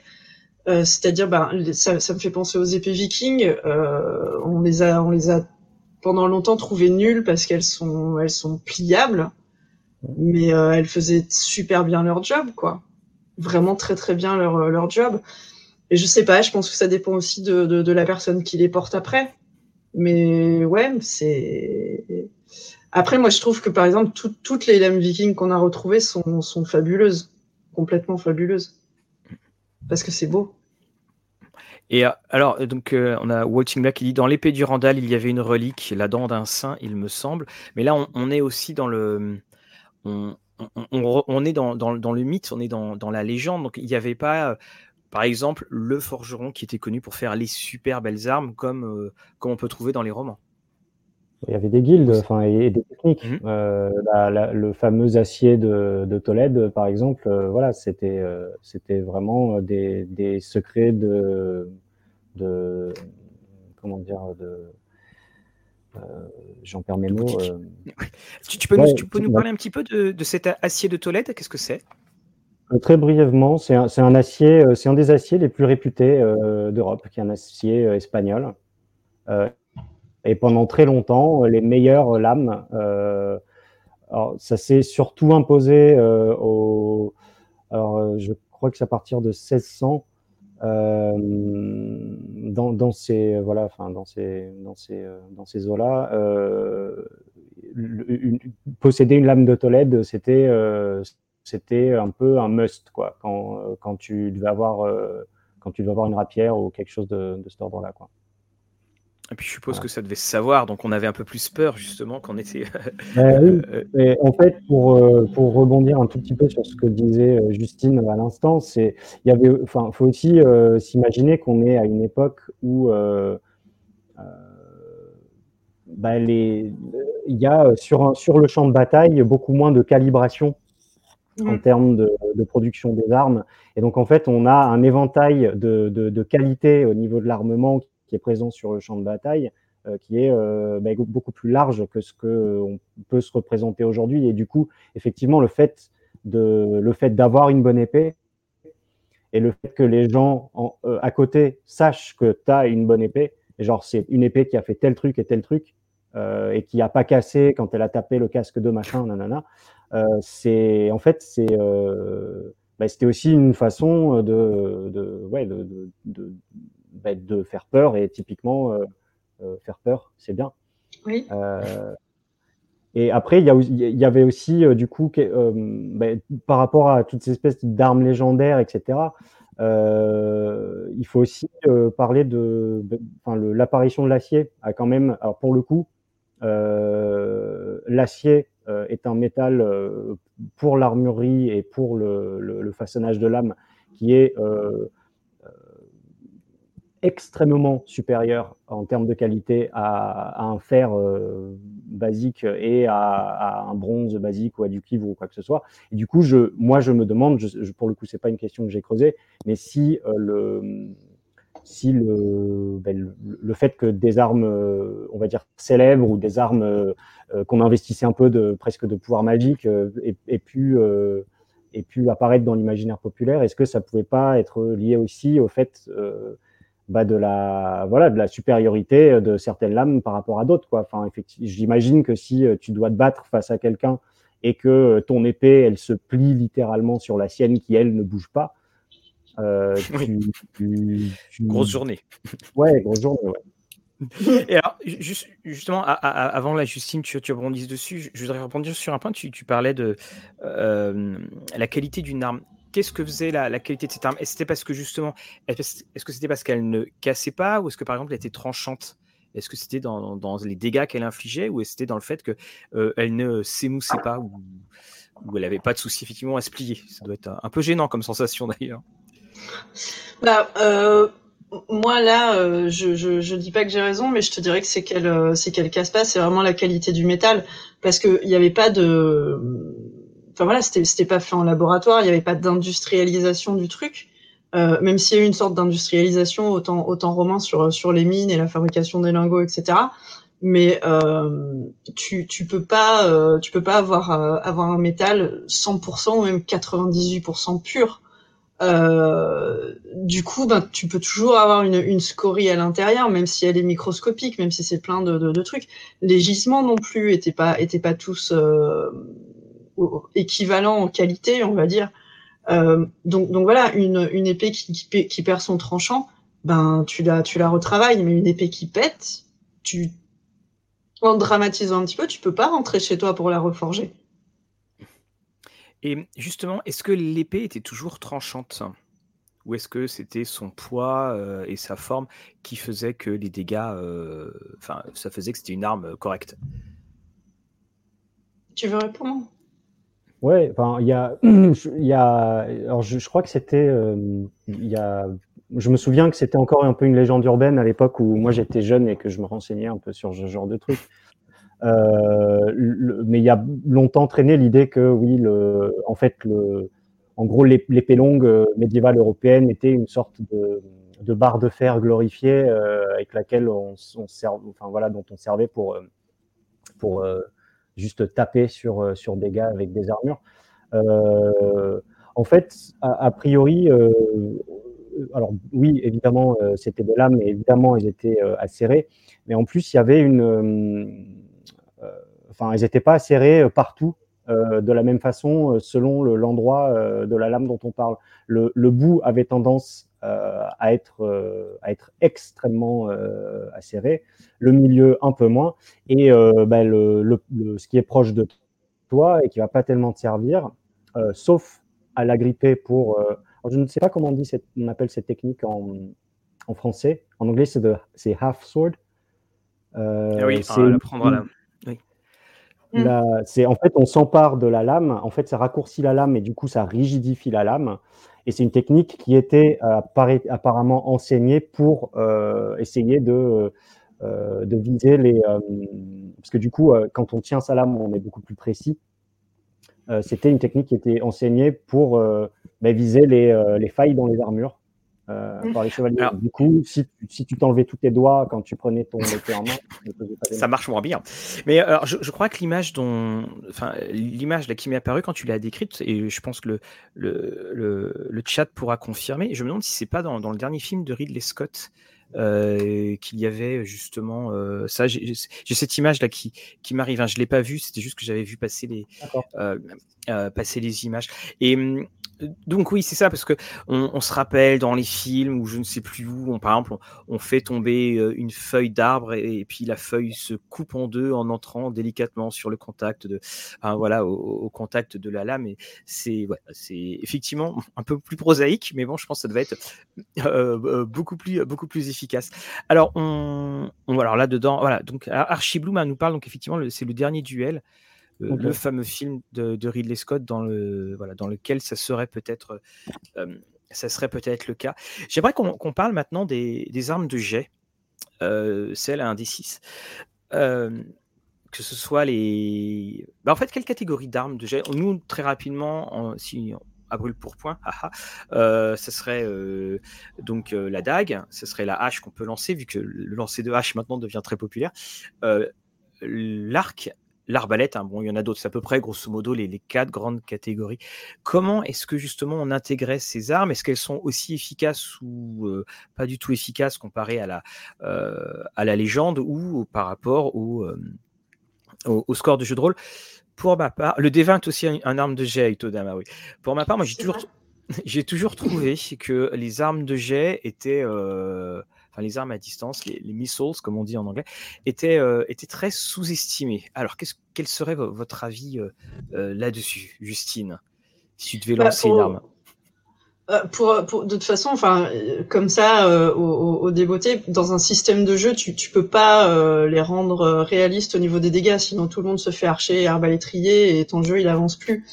Mais ouais, enfin, pour moi, les arbalètes, c'est, enfin, j'ai après voilà, j'ai une sorte de kink sur sur les arbalètes. Je trouve que c'est une, une, des armes les plus chouettes du monde. Ah, Gambison et arbalète. Mais euh, non, ce que je veux dire, c'est que c'est ce qu'on disait au tout début. De toute façon, les combats et les, et les batailles rangées et les guerres, c'est de, de, la tactique. Donc de toute façon, c'est comment dire, c'est des, des ressources qui interagissent dans un système donné. Donc oui, dans un JDR, dire je veux faire un archer, c'est cool parce que t'aimes les archers, parce que t'as envie de, de, de, de, faire ton kiff, etc. Mais de toute façon, c'était pas un archer contre trois épéistes et puis à côté euh, il y avait un mec monté sur un rhinocéros euh, à paillettes, etc. C'était vraiment, euh, enfin c'était des ailes qui bougeaient, qui, interagissaient avec d'autres, qui avaient des cibles. Et c'est là où pour moi ça a un sens parce que et, et, et, et, voilà. Mais que dire de plus que, arbalète et, et gambison? J'ai appris un mot aujourd'hui, un grand bison, moi je ne savais pas.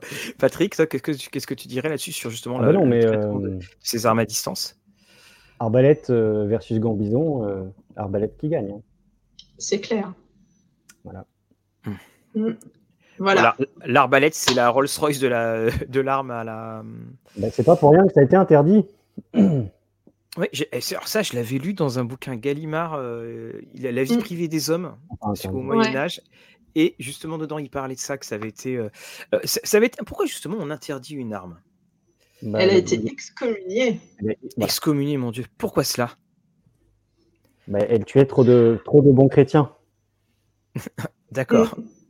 Donc c'était encore une manipulation contre les Français lors de la guerre de Cent Ans. Comment ça se passe justement cette euh, Alors l'arbalète était considérée comme une arme de lâche au Moyen Âge, d'ailleurs interdite par une bulle papale, nous dit euh, euh, nous dit Cédric. C'est intéressant quand même. Et ça a été la seule arme d'ailleurs qui a eu une interdiction? Moi, j'en connais pas d'autres personnellement. Euh, je j'arrive pas à retrouver la deuxième à laquelle je pense. Ça me reviendra cette nuit à 1h du matin. Oui, bien entendu. On, mettra un mot pour le replay hein. dedans. Et donc, alors, c'était qui nous dit attention, euh, les arbalètes et les arcs ont été excommuniés, euh, mais ça n'a pas été, euh, ça n'a pas été appliqué. C'est ce que. Oui, bah, effectivement, hein, quand tu as un moyen hyper, hyper efficace de buter un gars qu'en théorie tu peux pas buter, bah, tu le butes quand même. Oui. et donc, alors c'était, on dit que c'était surtout, voilà, une, une, tueuse, une tueuse de chevaliers. Alors, je, je crois que en je, euh, je, crois que dans les systèmes décents, l'arbalète doit être à 1 des 10 de dégâts, je, je crois. L'arbalète lourde. Lourde, oui, parce qu'il y, y, a les deux. C'est quoi la différence entre les deux d'ailleurs L'arbalète lourde et la légère? Est-ce que c'est la taille? Est-ce que c'est. Euh, C'est le livrage. La façon de, la façon de, de, réarmer. En gros, je crois qu'ils considèrent qu'une arbalète que tu peux réarmer à la main, c'est une arbalète légère. Et une mhm. arbalète pour laquelle il faut un système, donc euh, un crâne-quin ou quelque chose de cet ordre-là, euh, c'est une arbalète lourde. D'accord. Mm.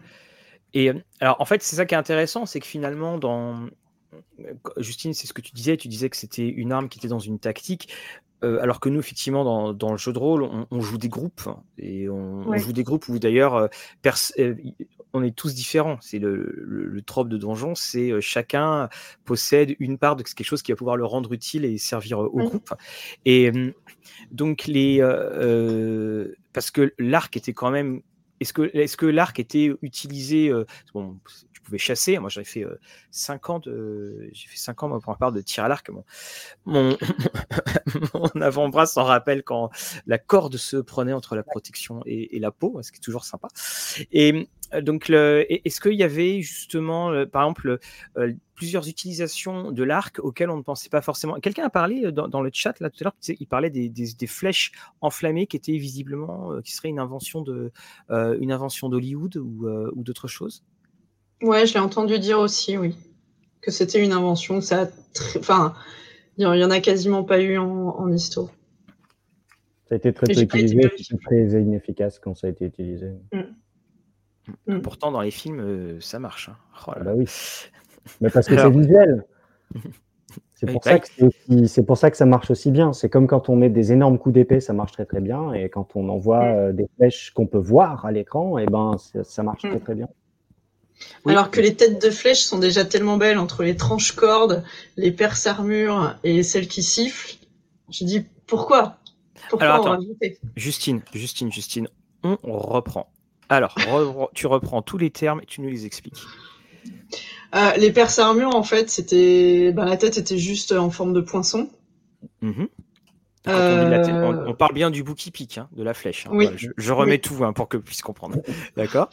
Les coupes flèches, ben, c'était en forme de croissant. Alors j'en ai jamais vu en vrai. J'ai vu des illustrations, etc. Pour euh, ben, parce que on, on, chope mieux euh, ce qu'on ce qu'on veut couper. Alors ça s'appelait ça s'appelait un coupe flèche. Alors, ça s'appelait coupe flèche. Non, un coupe, coupe, coupe corde ou quelque chose comme ça. Coupe corde. Mais c'était quoi? C'était pour tirer sur quelqu'un? C'était.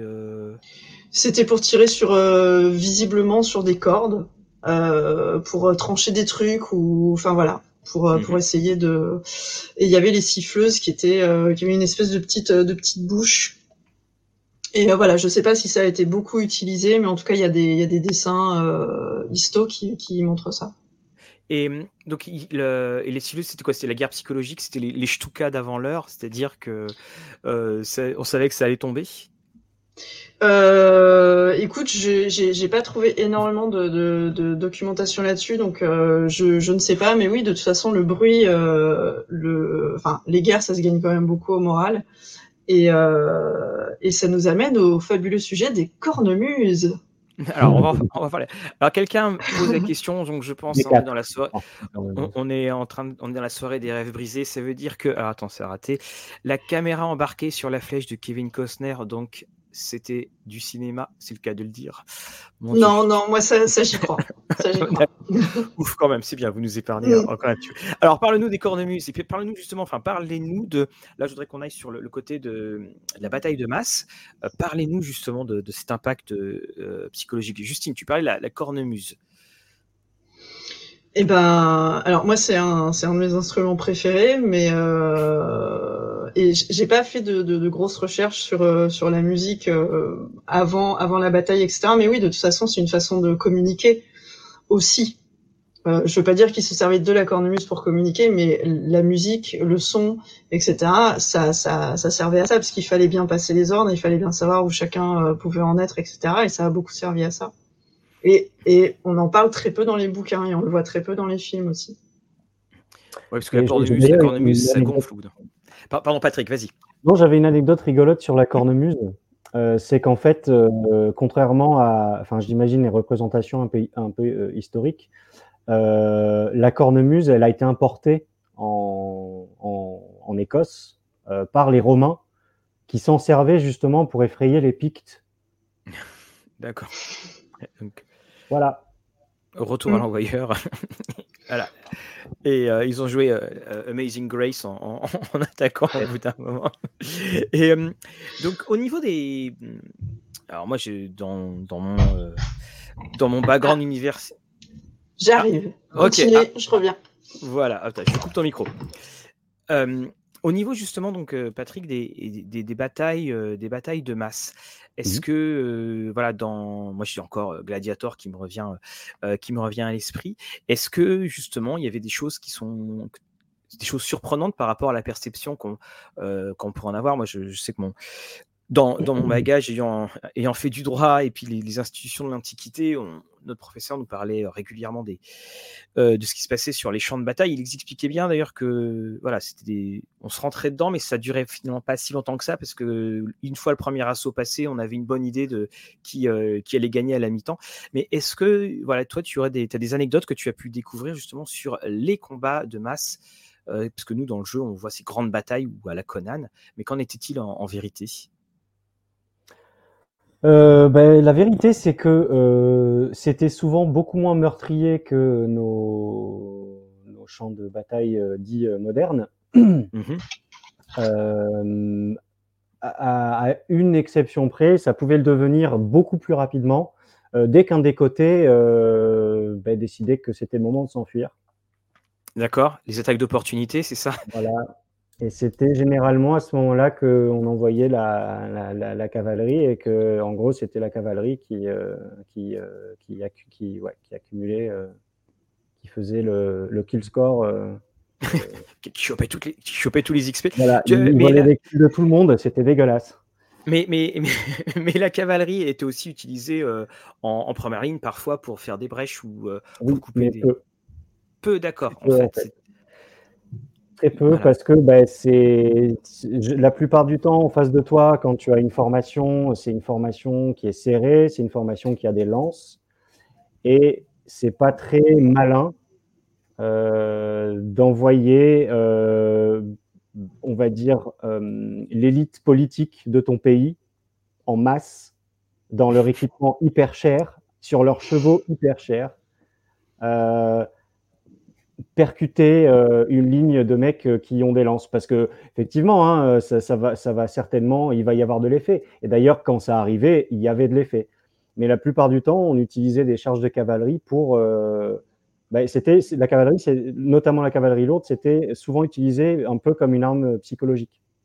C'est-à-dire on lance la cavalerie lourde au galop face à une formation et on voit ce qui se passe. Si elle se la charge se poursuit si elle ne disloque pas, euh, on fait demi-tour. Et la plupart du temps, elle est disloquée parce que. Mm, ouais. Bah, moi, c'est toujours une des choses dans, euh, dans le retour du roi, euh, quand. non, dans le retour du roi, dans, dans les deux tours, quand euh, Gandalf mène la charge euh, des Rohirrim juste devant le gouffre de Helm, et là tu fais, mais en fait ils vont tous mourir. Mais bon, Gandalf avait son petit effet stroboscopique. Euh, c'était pour ça. Justine, tu es revenue et Justine, tu as quelque chose dans les mains? Vas-y, montre-nous. Oui, oui, oui, parce que moi, je, enfin, je, je, je, pense qu'on se rend pas compte de, de, de la puissance de, de plein de, choses. Donc je vais juste montrer parce qu'on parle de métal. Donc ça, c'est un casque qui est histo correct Mhm. C'est certes euh, de, de, la gladiature, mais pour vous donner une, une idée de l'épaisseur du truc. Attends, est-ce que tu, tu, tu, vas le, je vais te mettre en, en solo layout. Vas-y, refais. Voilà. Et tu tapes avec quoi? Avec mon Laserman. D'accord, ok. Et voilà, c'est extrêmement épais et c'est extrêmement solide le métal. Et c'est pas rembourré à l'intérieur. Si, c'était rembourré à l'intérieur. Il y avait une peau de mouton. Il y avait une peau de mouton. Ils avaient des boules caisses avec parce que ça doit faire un sacré. Euh, ça fait un sacré truc. Et voilà, enfin, quand on imagine un coup d'épée qui rentre comme dans du beurre, dans du métal, mm. non. Mm. C'est vraiment très solide. C'est fait pour tenir. Voilà. C'est fait pour tenir contre ça.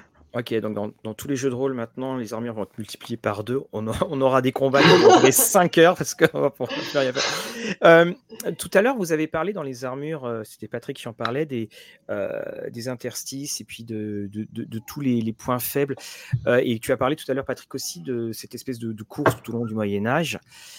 dans les évolutions des, armures, ça se passait, donc je suppose, on, s'arrangeait pour que le nouveau modèle, entre guillemets, ne puisse pas avoir les mêmes faiblesses que le, que le, que le, modèle, que le modèle précédent Ou est-ce que, par exemple, il y avait toujours un point faible dans l'armure, un point faible qu'on n'arrivait jamais vraiment à régler? Bah, le point faible, c'est toujours quand tu es submergé par 20 autres mecs euh, qui te plaquent au sol et, ils peuvent te tuer à coups de pierre, en fait. Euh, c'est, ça, c'est, le point, c'est un point faible qui ne s'enlève pas. Mais euh, non, ouais, le, je pense que la, le, ça a été pas mal déterminé par les armes de jet dont, on, dont on parlait tout à l'heure. Et d'ailleurs, moi, j'ai, un, j'ai, j'ai une question pour Justine qui peut-être saura me répondre, mais pour, qui pour moi reste un énorme mystère tu parlais tout à l'heure des armes de jet, euh, genre dans les jeux de rôle, qu'est-ce que ça vaut, etc. Euh, la, fronde, c'était une arme qui, est, qui a été euh, horriblement sous-estimée dans, dans l'essentiel des, des, règles de jeu de rôle. C'était une arme qui était très très efficace, qui était utilisée d'ailleurs à, à l'Antiquité contre des, bah, en fait contre des, des, de l'infanterie lourde et qui était contre l'infanterie lourde beaucoup plus efficace euh, qu'un arc et des flèches. Alors après, il n'y avait pas exactement la même technologie, il n'y avait pas les arbalètes euh, qu'on avait non plus, euh, au, enfin, au, bas Moyen Âge, ni, les, ni des arcs longs, vraisemblablement. Mais c'est par rapport à, enfin voilà, la technologie de l'arc de l'époque, le, le, le, le euh, le frondeur des, îles Baléares, c'était un peu l'équivalent euh, du, euh, du, mercenaire espagnol dont c'est quoi, c'est Milan, les, les arbalétriers à pavois Je sais pas. Je peux pas vous aider. Trop pour moi. alors justement pour, pour la fronde, les pierres qui étaient utilisées dans, dans la fronde, c'était des, c'était. Alors, tu, tu, alors vas-y, explique-nous, parce que pour nous, la fronde, c'est quand même le premier coup critique de l'histoire avec David contre Goliath. Mais euh, c'est des balles. Tu peux, tu peux nous en dire plus? dans les, dans les commentaires. Euh, bah oui, c'est des balles en fait, parce que en fait, le, le, le principe de base pour qu'une arme, euh, pour que tu, tu, apprennes à te servir d'une arme de jet de mmh façon correcte, c'est que tu aies un projectile qui soit toujours le même. D'accord. Et du coup, même si euh, tu vas euh, récupérer des petits galets dans une rivière, si effectivement tu es plutôt doué, tu vas réussir à, voilà, à, peu près trouver toujours euh, vaguement le même poids. Mais il y aura toujours des petites variations. Alors que si tu, si tu tires des balles, donc qui sont des balles de plomb fondu dans des moules qui auront toujours à très peu de choses près exactement la même densité, exactement le même poids, eh ben tu, vas être un, frondeur beaucoup plus précis euh, que si tu utilises euh, des pierres random que tu ramasses euh, D'accord. Parce que Thierry Lafronde, euh, lui, il avait l'air plutôt de trouver, il avait, un, il avait des bonnes ressources dans sa forêt. Hein, c'est, ça. Justine, toi, tu, tu disais, enfin, tu avais des choses à, dire justement sur la fronde. J'essaie de trouver les dommages de la fronde, euh, notamment. Euh, non, mais le, la discussion sur les armes de jet, ça me fait penser. un des quatre, fronde. Ouais. Mm, c'est sous-estimé, je, je, partage l'avis de, de Patrick. Mais euh, alors, c'est les, les, travaux d'un anthropo euh, qui parlait des peuples dits primitifs et des recherches euh, sur, les, sur les hommes préhistoriques. Mm. Et il avait sorti un concept que j'avais trouvé euh, super intéressant sur le fait que le poison sur les armes, alors ça, ça n'engage que lui, hein, euh, n'avaient pas été euh, découverts tant que c'était des armes de contact direct. Parce que ça blesse tellement ou ça tue tellement qu'on n'a pas besoin d'empoisonner la personne. Et que c'est avec l'utilisation des armes de jet qu'on a commencé à se dire eh ben en fait j'ai juste à le blesser un petit peu. Et à faire caca sur ma flèche Exactement. Alors, bah, justement, bon, voilà, il est 21h45, euh, on peut parler. Euh, les poisons divers et variés, c'était quoi comme poison qu'on mettait Donc, euh, du caca, parce que bah, justement, c'est. Voilà. Alors, ça, c'est un truc qui ne le montre pas dans les films. oui. J'imagine mal Kevin Costner, tu sais, avec un verre d'excréments. Ils m'ont pas, eu les de merde, petits gens. D'accord, alors là on a aussi Purin de Cheval qui est, qui est, qui est mentionné. Alors justement, ça m'y fait penser parce que Lucas Cab, en fait, quand, quand on essayait de monter, de prendre d'assaut une place forte, bah, on faisait passer tout ce qui pouvait passer. Alors Hollywood a inventé l'huile bouillante. Alors, donc c'était sur voilà, parce que ça coûtait cher l'huile, puis il fallait la, faire bouillir. Donc voilà. Et dans les, dans les assauts, justement, sur les grandes. Alors, mis à part l'île bouillante, est-ce qu'il y a d'autres aussi clichés qu'on peut, voir dans, qu'on peut voir dans les films sur les assauts de place forte Alors, ça, ça, répond pas tout à fait à ta question, mais il y a une fabuleuse anecdote. Je crois que c'est dans l'art de la guerre. Euh, qui, qui, atteint un niveau de, de, de, saloperie que je ne pourrais pas atteindre, même si je, je vivais aussi longtemps que, que Galadriel. C'est juste, ben, en fait, quand, quand tu assièges une cité, euh, vu que les cimetières sont à l'extérieur, t'as qu'à aller déterrer les morts les plus frais, puis tu leur lances dessus. On verra la gueule qu'ils font après. D'accord. Ça me rappelle, euh, c'est le sang et l'acier de Verhoeven, je crois, où il y a quelque chose comme ça, où il catapulte des, euh, il catapulte des choses à l'intérieur de la cité, à peu près dans ce style. Donc oui, c'est c'est agréable. Et on a aussi parlé donc des, des blessures. Mais enfin, on a parlé des armes, mais qu'en est-il des blessures? Qu'en est-il de la médecine à l'époque? Est-ce que c'est est -ce c'est comme dans Donjon Si j'ai un repos long euh, d'une journée, c'est bon, je récupère tous mes points de vie? Comment ben c'était à l'époque? Alors, moi, j'aimerais du coup souligner un truc qui est, qui est un peu passé. on, a, on a, comme tu disais tout à l'heure, la nature même du jeu de rôle voudrait que chacun ait son propre rôle et que mmh et voilà, euh, tout, le monde a. Euh, enfin, c'est important pour que, pour que les joueurs s'amusent, en gros, que chaque personnage ait, sa particularité. Et donc, on, en termes de règles, on va s'amuser à faire des espèces de systèmes un peu de réciprocité la plupart du temps entre les différents types d'armes, les différents types de blessures et ce genre de choses. Alors, le fait est que euh, le, la blessure perçante, la blessure des stocks, euh, se faire euh, poignarder, se faire rentrer un truc dedans, euh, c'est 12 000 fois moins survivable que se, se, se, faire couper. Mmh. La plupart du temps, c'est assez facile, c'est assez simple de survivre à une coupure, même une coupure assez grave. Alors que euh, bah, un, un, coup d'estoc, euh, c'est généralement beaucoup plus difficile d'y survivre dans la mesure où euh, s'ensuit une inévitable infection et que bah, la plupart du temps, celle-ci est, plus profonde. Et, euh, et voilà, c'est euh, je voudrais partir de là avant de, de parler des, des, techniques de soins. Quoi. Ah bah, en fait, justement une euh, que... qui, ouais.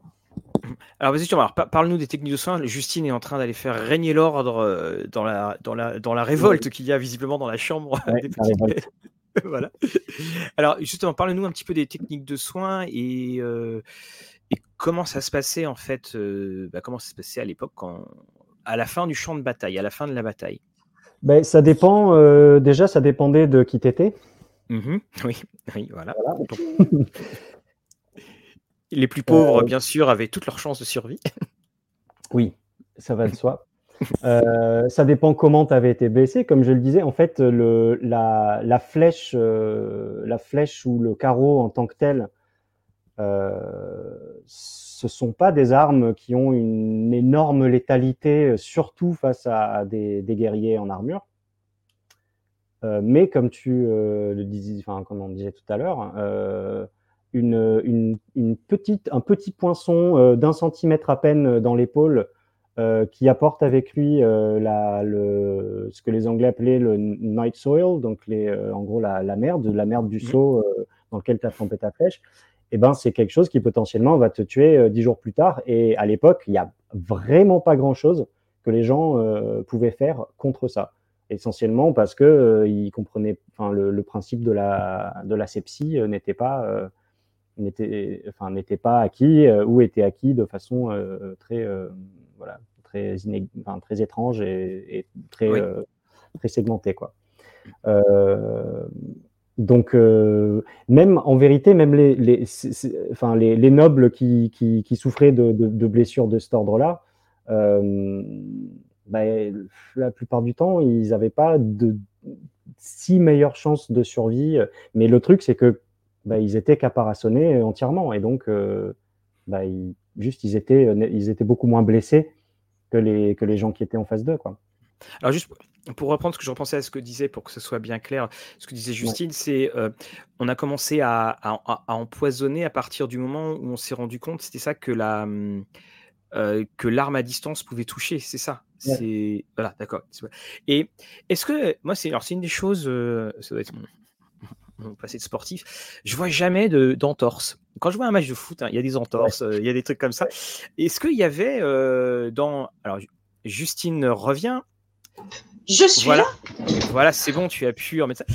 Je voulais parler, on, parlait un petit peu des, des, blessures et puis je voudrais un petit peu parler de la traumatologie parce que ah. moi, dans les batailles, je vois jamais d'entorse, je vois jamais un gars qui se, qui se déboîte quelque chose. Est-ce que euh, lorsqu'on était dans sa, sa, grosse armure, on pouvait se pincer la peau? Est-ce qu'on pouvait se faire des, des entorses? Est-ce que, est-ce que, est-ce qu'il y avait de ça quand même aussi? Ou est-ce que c'était euh, les dégâts étaient juste euh, voilà, de, la chair, du sang et, des tripes? Bah, Je pense que quand tu tombes euh, en armure, en armure lourde, ouais, ça fait, ça fait mal, quoi. Parce que, enfin, moi j'ai déjà porté des cotes, des cotes de maille. Alors, c'est étonnamment pas lourd parce que c'est bien réparti. Mais n'empêche que, enfin, ouais, tu fais, tu fais un tout petit faux pas et ça se, ça se passe pas bien, quoi. Il n'y avait pas de protocole commotion euh, à l'époque, ça c'est clair. Euh, justement, alors il y a euh, Edradza qui pose une question, c'est bien parce que je voulais la poser, mais elle m'a échappé.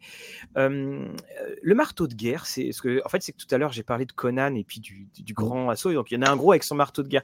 C'était efficace, ça servait comment? C'était, on s'en servait comment du marteau de guerre? Bah, ça devait. La théorie, c'était que ça, ça, en gros, ça pulpe. Euh, enfin, tu, tu, mises tout sur l'impact de l'arme sur l'armure, en fait. Et du coup, ça, c'est un, un, coup au marteau, euh, genre un vrai coup au marteau sur la tête, euh, même d'un homme casqué, euh, ça, ça, ça sonne, ça sonne bien. Voilà, il y avait plusieurs tailles de marteau, parce que là, je prends, je pense à Warhammer, bien sûr, mais. Ah mais il y avait jamais. si, en fait, mais enfin, ça dépend, euh, ça dépend encore une fois de quelle époque on parle, de quoi on parle. Euh, tu avais le, marteau de guerre euh, tel qu'on se le représente, un peu médiéval, petit, fin et tout. Ça, c'était plutôt porté à mhm. l'époque de, à l'époque des, armures de, plate pour, voilà, on s'en mhm. servait comme, tu as une toute petite surface de répartition de l'inertie de ton coup. Donc c'est très très, c'est très très bien pour distribuer euh, pleinement l'inertie de ton coup euh, dans une armure, ça c'est fait pour. Et après, ben, euh, tu avais par exemple les archers longs anglais qui, qui avaient leur, ce qu'on appelle des mauls, je ne sais pas si c'est une traduction française ou pas, qui étaient en quelque sorte des, ouais, qui étaient des masses en fait, dont ils servaient à moitié en tant qu'outil pour en fait protéger leur position avec et enfoncer des piquets dans le sol mais ils s'en servaient aussi au corps à corps euh, quand l'inévitable corps à corps euh, arrivait. Et a priori, c'était plutôt efficace euh, contre, bah, contre des, armures, quoi, comme on peut l'imaginer. Quoi. Mais j'imagine que ça devait être mhm. assez, enfin, ça devait fonctionner bien contre un gars qui venait de se vautrer de son cheval et qui, qui, traînait à moitié sur un piquet. j'imagine que ça devait pas être incroyable comme, comme arme vraiment pour se battre contre un adversaire. Ouais, donc dans Conan, hein, c'est du chiquet, là, le gros marteau comme ça, euh, à la Harley Quinn. Ok, ben voilà, encore un qui s'en va. tu disais, Justine? Bah, il y a aussi un truc qu'on oublie un peu, euh, un peu aisément, c'est que sur le champ de, bataille, le but c'est pas de tuer l'adversaire, c'est qu'il arrête de combattre. Et il y a aussi des techniques pour enfoncer les armures. Euh, un truc tout con, mais si on si on si on tord l'articulation le, du genou d'une armure, enfin voilà, le mec il va pas tremper après euh, comme euh, enfin à la à la die hard quoi. Et, et, voilà, lui en tout cas son compte est réglé là tout de suite, c'est plus un danger.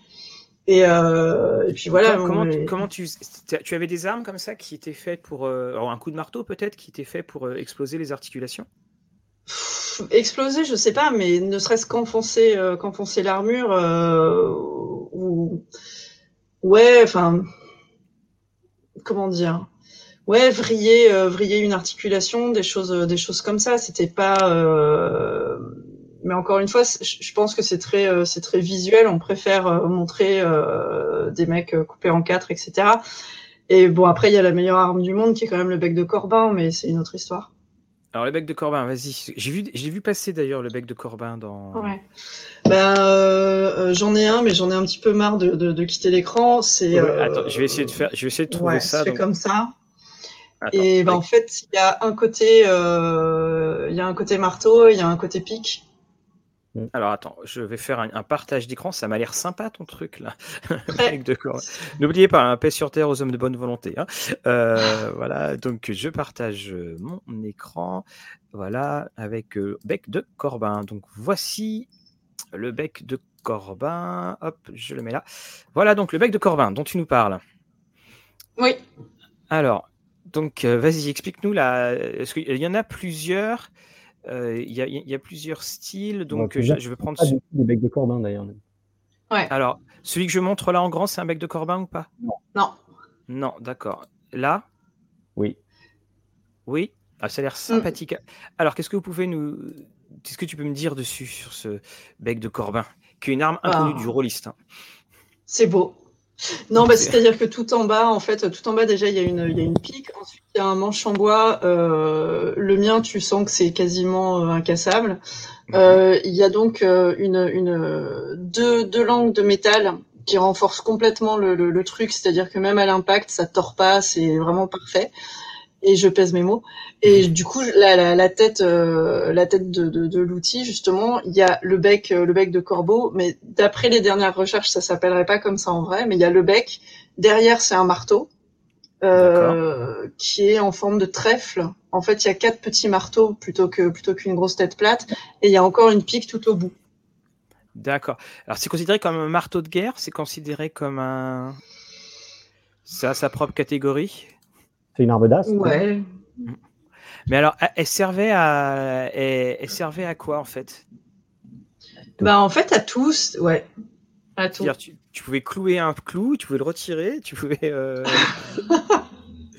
non, en fait, tu t'en- servais, voilà, euh, comme ça, parce que ça ça a pas l'air très. Parce que par exemple, si on, si on fait les, les équivalents rôlistes, le le bec de Corbin, personne n'a ça dans. Euh, dans son équipement dans son équipement de base c'était c'était pour euh, les personnes en voilà ça faisait penser à Titou qui dit c'est un ouvre-boîte voilà c'est comme un ouvre-boîte Ouais. C'était- ça, en un fait. gros ouvre-boîte. D'accord. Était, Mm. euh, Et on, on l'empl- on- on l'employait quand euh, ouais, Quand est-ce que ça a été sa période de gloire pour euh, cette euh, sympathique petite chose? Bah, dans mon référentiel, c'est assez moderne. Euh, donc voilà, c'est pas, c'est pas du tout, euh, c'est pas du tout du gros moyenâgeux, euh, crade, boueux, etc. C'est quand même, Ouais. ouais, ouais. ouais, c'est plus proche de, de, de l'Italie. D'accord. Mais euh, bah, le truc, c'est que c'est, c'est super polyvalent. Mhm. Et c'est pas forcément fait pour, euh, pour tuer. Enfin, un mec, euh, un mec euh, avec juste un chapeau de, de, de cow-boy et des Santiago, évidemment, euh, évidemment, ça le, ça le tue. Moi aussi, ça me tue. Mais euh, même une grosse armure, euh, ben, c'est ce qu'on disait tout à l'heure sur, sur la rapière. C'est-à-dire que s'il y a un morceau d'armure qui est enfoncé comme ça dans ton bras, en général, t'as un petit peu mal et tu dis, ouais, je, ouais, bon, très bien, Ouais, c'est- très bien.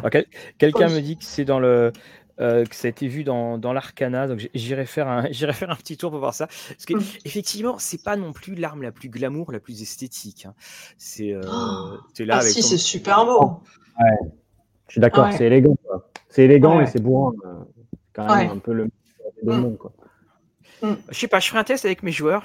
Tenez, vous trouvez ça en plus un. Sera- Mm. on, on- on arrive, euh, on, on arrive à, à- à la fin. Moi, j'aurais voulu que euh, vous nous conseilliez quelques livres ou quelques émissions ou des petites choses. Alors, dans le chat, j'ai vu, il y a pas mal de personnes qui en ont proposé. Mais euh, d'ailleurs, hein, dans le chat, n'hésitez pas à le mettre comme ça quand les gens euh, euh, réécouteront l'émission, on saura où c'est. Si on veut s'intéresser au, au sujet, parce qu'il y a un sujet qui est passionnant, qui est un sujet qui est exigeant, on, on- on le voit bien, qui est un sujet aussi où il y a des évolutions historiques assez régulières, parce que ce sont des savoirs qui se sont perdus. Il y aurait des livres, des auteurs, des romans que vous conseilleriez? Ben, euh, ça, ça dépend, euh, ça dépend le, le, le but. Euh, moi, je pense que, euh, ma, enfin, ouais, une grosse partie de ma passion pour le Moyen Âge, c'est passé par un livre de cuisine. étrangement. D'accord. Euh, enfin voilà, les, les, les, recettes étaient, enfin, en, en, étaient en vieux français. Et puis je sais pas, ça m'a un peu fasciné et du coup j'ai essayé plein de plein de trucs. Moi, ce qui m'intéresse beaucoup au Moyen Âge, c'est la guerre. Mais mhm. euh, du coup voilà, lire lire des bouquins. Euh, bah, sur la guerre au Moyen Âge et puis voir euh, au fur et à mesure on se fait sa liste d'auteurs, on teste d'autres trucs et, puis c'est bien. Mhm. J'ai un bouquin, euh, y a eu les, éditions euh, DK aux États enfin, en, Angleterre font plein de choses. Ils en ont fait un sur la guerre, euh, mhm. extraordinaire avec toutes les armes. À chaque fois, je lis, à chaque fois, je m'arrête parce que c'est horriblement déprimant parce qu'en fait, tout ce que tu lis, c'est comment tuer autrui.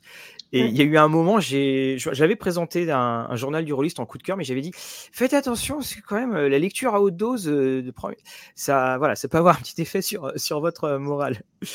Alors on a également l'encyclopédie médiévale de Violet et le Duc, mmh. euh, la vie quotidienne au Moyen Âge, couvre un peu tout. Donc Patrick, un toi si tu en as, si tu. Ouais, ben, il y, a un livre, je ne sais pas s'il a été traduit, qui est assez incroyable, qui s'appelle Swordsman of the British Empire. Et qui, et qui, relate ben, pas mal d'événements historiques autour de l'épée d'une manière, d'une manière générale. C'est euh, euh, c'est pluriel ou singulier? Est-ce que je l'ai mis, je au... ouais. C'est au pluriel? Oui, d'accord. Ok.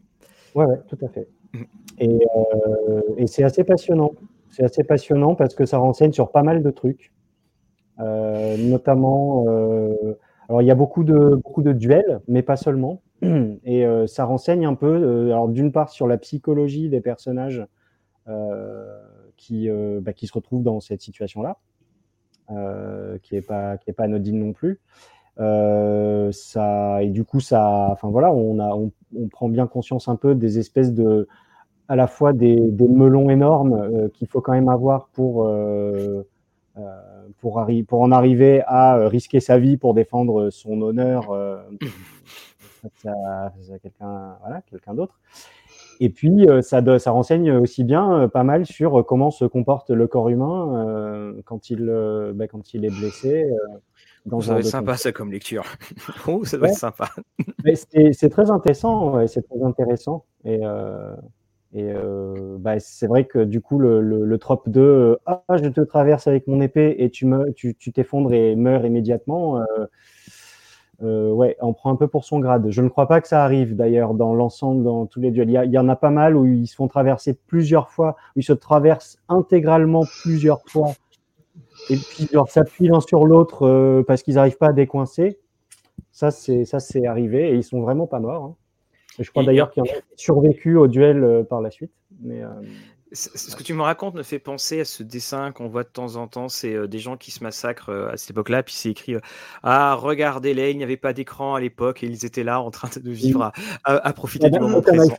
ils profitaient bien, absolument. oui, voilà, c'est exactement ça. une, une, petite anecdote que moi j'avais bien aimé que ben, par exemple la, la cavalerie, la cavalerie anglaise a été obligée de, de, de ralourdir les, ces sabres de cavalerie euh, face aux dreadlocks des Sith quand ils ont ah. colonisé l'Inde.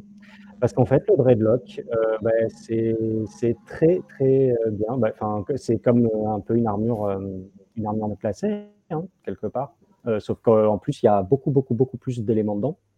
Et donc, en fait, c'est extrêmement efficace pour protéger des coups de sabre, apparemment. Mmh. Et bah, super, euh, Tiens, d'ailleurs, justement, euh, la différence entre une armure de plate et une armure de plaque, c'est quoi? Je l'ai su, j'ai oublié. Donc, donc en fait, c'est bien de ce que. Vas-y, vas-y, Patrick.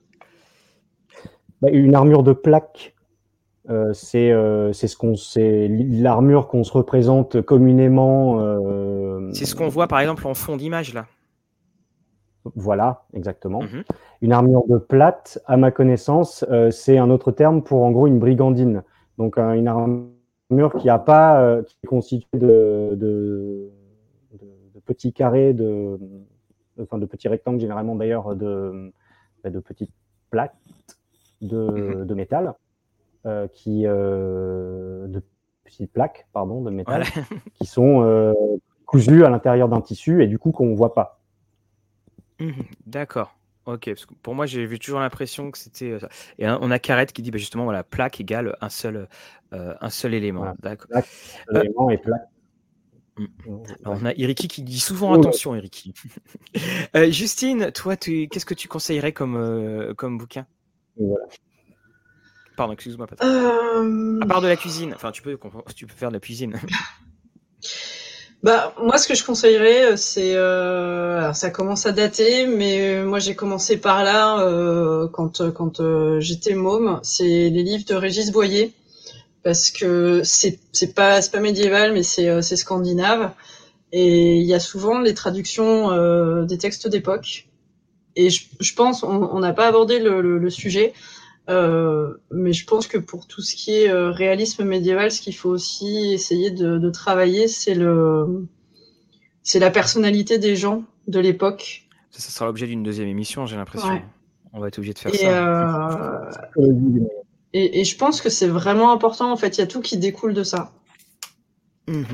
Bah, écoutez, hey, c'est super on a, le, on a le, la deuxième partie, la deuxième mi-temps. Voilà, la, psychologie. Donc, euh, eh bien, je vous remercie pour tout, Justine. Je vous remercie, Patrick. Un grand, grand merci euh, à tous ceux qui nous ont suivis dans, dans le chat. Je, je pense que tout comme moi, vous avez passé un, très bon moment et puis on a appris euh, plein de choses. Voilà, bon, bah, on regardera Conan différemment.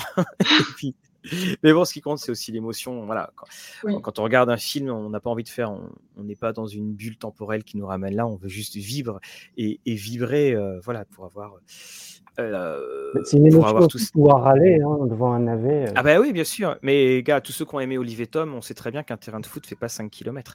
Donc, euh, et pourtant, on l'a aimé ce dessin voilà, donc un, grand, grand merci à vous deux. Ben, je pense que la psychologie médiévale sera très certainement notre prochain sujet. On va, on va en parler, on va en parler hors antenne. Et puis, donc, pour ce qui est de Rollis TV, on se retrouve la semaine prochaine en live, hein, pour ce qui est des lives, un hein. mardi prochain ce sera un autre sujet. On aura Mathieu Saintou pour euh, Arcane Asylum et puis il va nous parler de toutes les sorties euh, qui sont euh, prévues. On vous l'a annoncé, Royce TV ne sera pas au fiche de Cannes. Hein.